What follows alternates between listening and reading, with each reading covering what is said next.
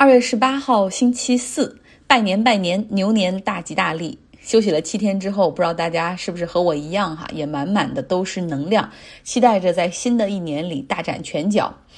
想跟大家说，在新的一年里，Don't be afraid to make things happen，不要畏手畏脚，就不要担心推进一件事儿会引起不必要的麻烦或者别人的不满。比如说，我为什么要去提这个项目的计划？到头来不还是给自己找事儿？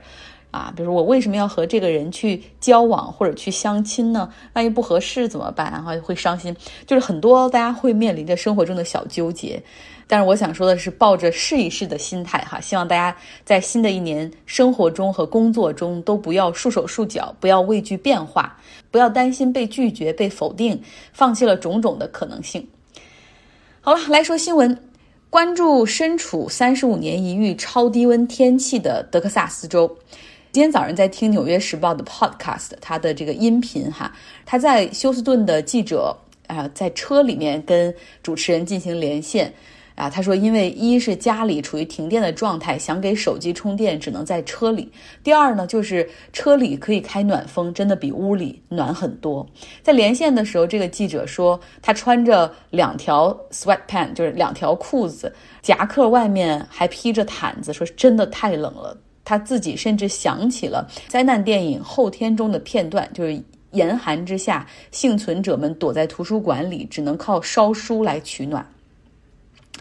遭遇超级严寒的德克萨斯州冬季降雪，但是为什么这样一个美国经济第二大的州、人口第二大的州会陷入大范围的停电呢？又为什么电力公司会趁火打劫，电价会飞涨一百倍？今天在节目中都给大家一一讲一讲。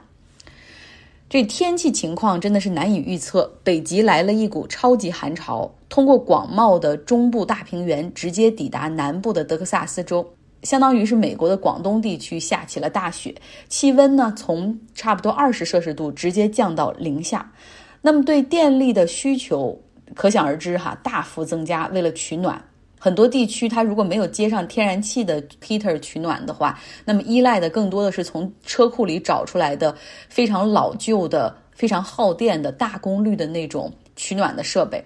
对电力的需求量迅速超过了德克萨斯州他们所预计的冬季极端情况。那么供给端呢？德克萨斯州它的发电主力是天然气，大概占百分之六十。那这种罕见的低温情况是非常不利于天然气井作业，管道也是被被冻了哈，这管道运输也受到了影响，天然气的供给就下降，石油的一些钻井平台也陷入了停滞的状态。冬季呢，对电力的需求一般不是那么大哈，还有一些地区的发电机组处于检修的状态，整个让这个发电量是大减。那能源占比百分之二十的风能，哈，低温和冻雨让一些风机冻住了，无法发电。能源占比占百分之十九的核电，那因为超低温的情况，然后引发了一些担忧，所以主力的核电站有的是暂停发电的状态。所以在供给端，我们看到电力供给大幅下降。再来说说电力传输。其实和我国南方地区经历寒潮时候差不多，低温天气下的这种雨雪哈，会让电线上覆冰，导致电线的重量大增，而且受风的面积增加，遇冷还收缩，所以电线有的折断，有的电线杆倒塌。德州从本周一晚上的时候开始有计划的对不同的区域开始停电哈。最初的计划有的说只是一小时，然后或者不会超过三小时，但是很多地区一停就是十几个小时，甚至有超过整整二十四小时的。那因为没有电，好多人说这个水压也变小了，有的地区还出现了断水的情况。这就包括德州的一些大城市，像首府奥斯汀，还有达拉斯和圣安东尼奥。休斯顿等等，总共加起来，德州总共有三百多万的家庭处于停电的状态。德州的州长也向联邦政府发出了紧急要求，说赶紧支援我们六十台燃油发电机吧，给断电的至少医院和养老院来使用。所以能源供应不上哈，同时需求量大增是导致这次停电的主要原因。但是我们把这个场景换回到国内，我们想一下哈，假如说南方某一个省电力供应短缺，那肯定是一方有难八方支持哈，从电网上可以紧紧急的从其他省份来调调配。就是我国呢是南北各有两个大电网，北方是国家电网，南方地区呢是南方电网，统一的一个电力市场。电网呢，通常都是把很大的区域连接在一起，哈，就是互补，就不管是能源互补、市场互补。美国实际上有两大这种电网，哈，一个是西部电网，还有一个是东部电网。像西部电网就是加州这边的大的电网，像加州和俄勒冈、华盛顿、内华达、亚利桑那，还有煤电的大州怀俄明，总共是十三多个州，哈，联系到一起。那东部那边更是好多个州，他们的电网都是互通的，进行运转。那德克萨斯州它就是一个例外，它的电网不和任何其他州相连，也就是说，当它能源过剩的时候，它没有办法向外出口；当它能源紧缺的时候，它也没有办法从别的州输电过来。德州在美国五十个州里面，它有一个独特的外号，叫 Lone Star 孤星州。那这个孤星州确实连电网都是单独运行的。其他州选择加入这种大的区域的电网，原因很简单哈，就是有的州是人口太多，但能源比较少，需要外州输电；有的州呢是能源很多，但人口很少，需要对外供电。但德州刚好是一个他们认为完全可以自给自足的市场啊，人口将近三千万，很多哈。然后同时这边的能源工业也非常发达，有非常丰富的石油和天然气，很平衡的一个市场，所以他们是。独立运行的，那地处于美国南方的德州，他们考虑的供电的极端情况，包括它这个基础设施的设计哈和这种应急的考虑，大多数都是和高温天气或者暴雨天气相挂钩的。比如说，在夏天四十多度的高温炎热天气，当所有家庭一起开始使用空调的时候，在同一时刻打开空调的时候，那么这个电网所承担的电量啊，这个流量和整个。州的这种供电量哈，到底是一个什么样的情况？他们做的是更多的是这方面的准备，没有关于太多冬季超低温寒潮的这种相应的准备，包括大范围降雪、降冰雨的准备。因为像在美国的东北部地区，就是纽约哈、新英格兰地区那边，很多的天然气的发电机组，它是可以通过一键，然后你可以把它瞬间切换到燃油机组。就是说，你天然气供不上了之后，迅速可以烧汽油来实现集中供电。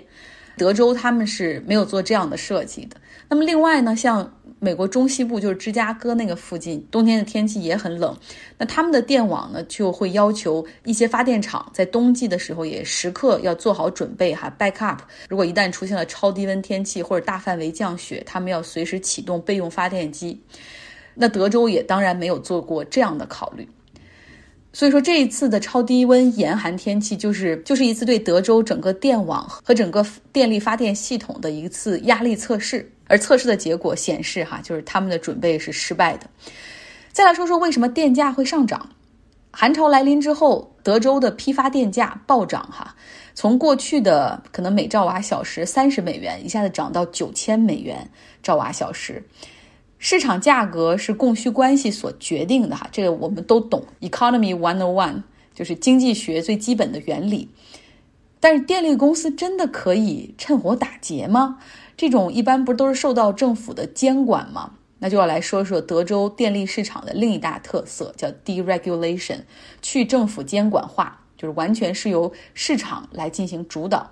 德州呢是一个能源大州，它有非常多的石油、天然气的储备，然后这些年又上了核电、风电，还有太阳能，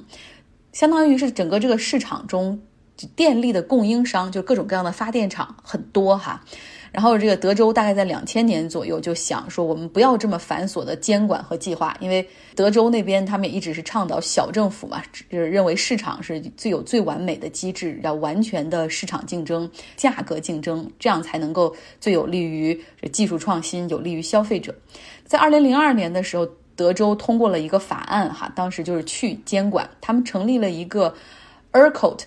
一个这种公司吧，就是然后负责电网的调配，它更多是电力市场的一个中间商，它会预测，比如说一定周期的这种用电量，然后呢，让这种发电厂让发电厂去进行竞价。那同时呢，它也会给消费者这边很多选择，有不同供电公司的打包价格哈。比如说有的消费者你可能喜欢清洁能源多一点，可能不惜付出。高一点的价格，得的这个 package 里面可能有百分之四十哈是由风电和太阳能供应，然后其他的是传统的化石能源。所以从消费者这一端，大家觉得，哎呀，不仅有很多 option，不很多很多的选择，同时电力的价格确实也很便宜。的确，德州是美国电力消耗最大的州。它的耗电量相当于是英国一个国家的水平，但是它的消费者支付的电价哈却排在美国的第三十一位，所以你能看出这种去监管化真的让消费者感觉到了便利。那过去一段时间以来呢，这个 ERCOT 作为这样的一个去监管化而产生的这么一个公司，它一直是非常注重哎市场竞争、竞争降价格、降价格，但是不愿意去增加应急的电力储备。因为要增加应急的电力储备，意味着你需要付钱给发电厂，哈，让它在不需要发电的时候也随时待命。那这样的话，你就要增加对消费者端的价格。你看它的这个应急储备在这一次就暴露了出来。那么再说回到价格，哈，又因为你本来倡导的就是市场竞争为主导，一个充分竞争的环境下。很少的政府监管，供给减少了，需求增加了，那电价势必会翻着跟头的往上涨。极端天气是气候大变化背景下可能会越来越经常发生的自然灾害。那么发生在德州的事情，也会为其他地区和国家电力应急响应提了个醒。